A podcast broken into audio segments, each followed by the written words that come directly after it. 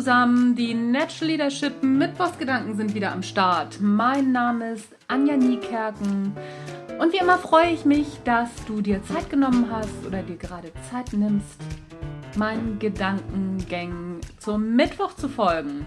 Heute soll es um das Thema gehen, kognitive Dissonanz. Was ist kognitive Dissonanz? Das ist der folgende Zustand. Und zwar geht es darum, dass wir Informationen bzw. Überzeugungen haben, ja, klar, von denen wir natürlich überzeugt sind, deswegen heißt es Überzeugung. Und es gibt aber Informationen, die dem entgegenstehen. Und dieser Zustand, der dann entsteht in unserem Gehirn, nennt sich kognitive Dissonanz. Es ist ein ja, ziemlich unangenehmer Spannungszustand, den wir oder unser Gehirn, wie auch immer, versucht aufzulösen, indem es sich, beziehungsweise indem wir uns manche Sachen schönreden, beziehungsweise gucken, dass wir so viele ja, Fakten und Informationen finden, die unsere ursprüngliche These stützen und die These, die dem Ganzen entgegensteht, die also diese Dissonanz erzeugt, die diese These wieder kippen können. Es geht unserem Gehirn also sozusagen um Friede, Freude, Eierkuchen, so kann man es eigentlich sagen. So entstehen auch so merkwürdige Dinge wie ein Umweltminister in den USA, der den Klimawandel leugnet oder ähm, was auch gerne genommen wird als Beispiel, gerade in wissenschaftlichen Publikationen, sind Impfungen und Impfgegner. Spricht aus wissenschaftlicher Sicht aktuell überhaupt nichts dagegen, zu impfen. Also zumindest nicht diese üblichen Schutzimpfungen, die Kinder bekommen. Röteln, Masern und, und, und. Und trotzdem ist es so, dass gerade in den europäischen Ländern Impfgegner ja, sehr zahlreich sind.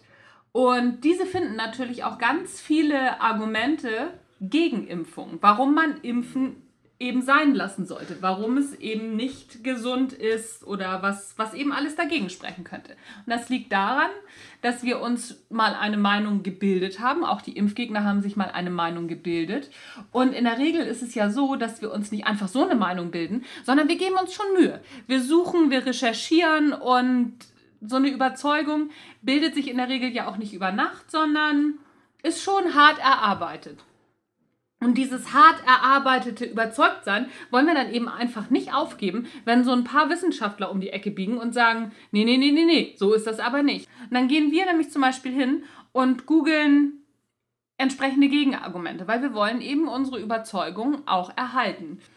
Ähm, eine klassische Studie zu diesem Thema wurde im Jahr 1979 veröffentlicht von Forschern rund um den Psychologen Charles Lord von der Stanford University da ging es letztendlich darum, dass man Verfechtern oder Gegnern der Todesstrafe jeweils wissenschaftliche Studien vorlegte. Eine belegte scheinbar, dass die Einführung der Todesstrafe zu einer Reduktion der Mordrate führte und die andere das Gegenteil.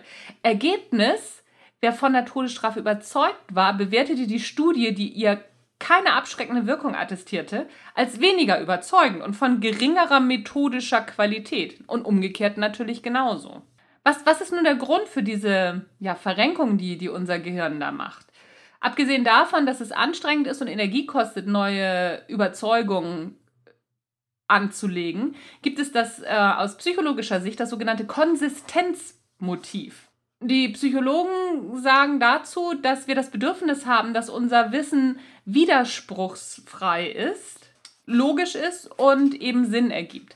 Warum ist das so? Warum ist das psychologisch für uns so wichtig? Weil unsere Überzeugungen unsere Identität bilden. Und in dem Moment, wo ich eine Überzeugung auf den Prüfstand stellen muss, muss ich meine Identität auf den Prüfstand stellen. Warum ist das jetzt alles so interessant im Sinne von Führung?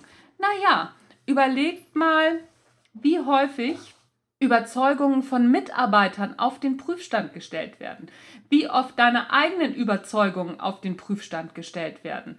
Und in dem Moment wird immer, immer, immer, immer, immer deine oder die Identität deiner Mitarbeiter auf den Prüfstand gestellt. Das ist nicht schön. Das läuft unbewusst ab, aber es läuft ab. Und das heißt eben nicht, dass die Argumente der Mitarbeiter falsch sind oder auch, dass deine Argumente falsch sind, was auch immer. Es heißt nur, wenn sich jemand dagegen wehrt und Argumente dagegen sucht, dass er auch erstmal ein Stück weit seine eigene Identität verteidigt. Wer das weiß und das im Hinterkopf behält, der hat es in puncto Führung und andere zu überzeugen oder auch überzeugen zu müssen, hat es wesentlich leichter. So, sobald der Drang, andere überzeugen zu müssen, nicht mehr ganz so groß ist, können wir viel befreiter aufspielen, zumindest in puncto Führung.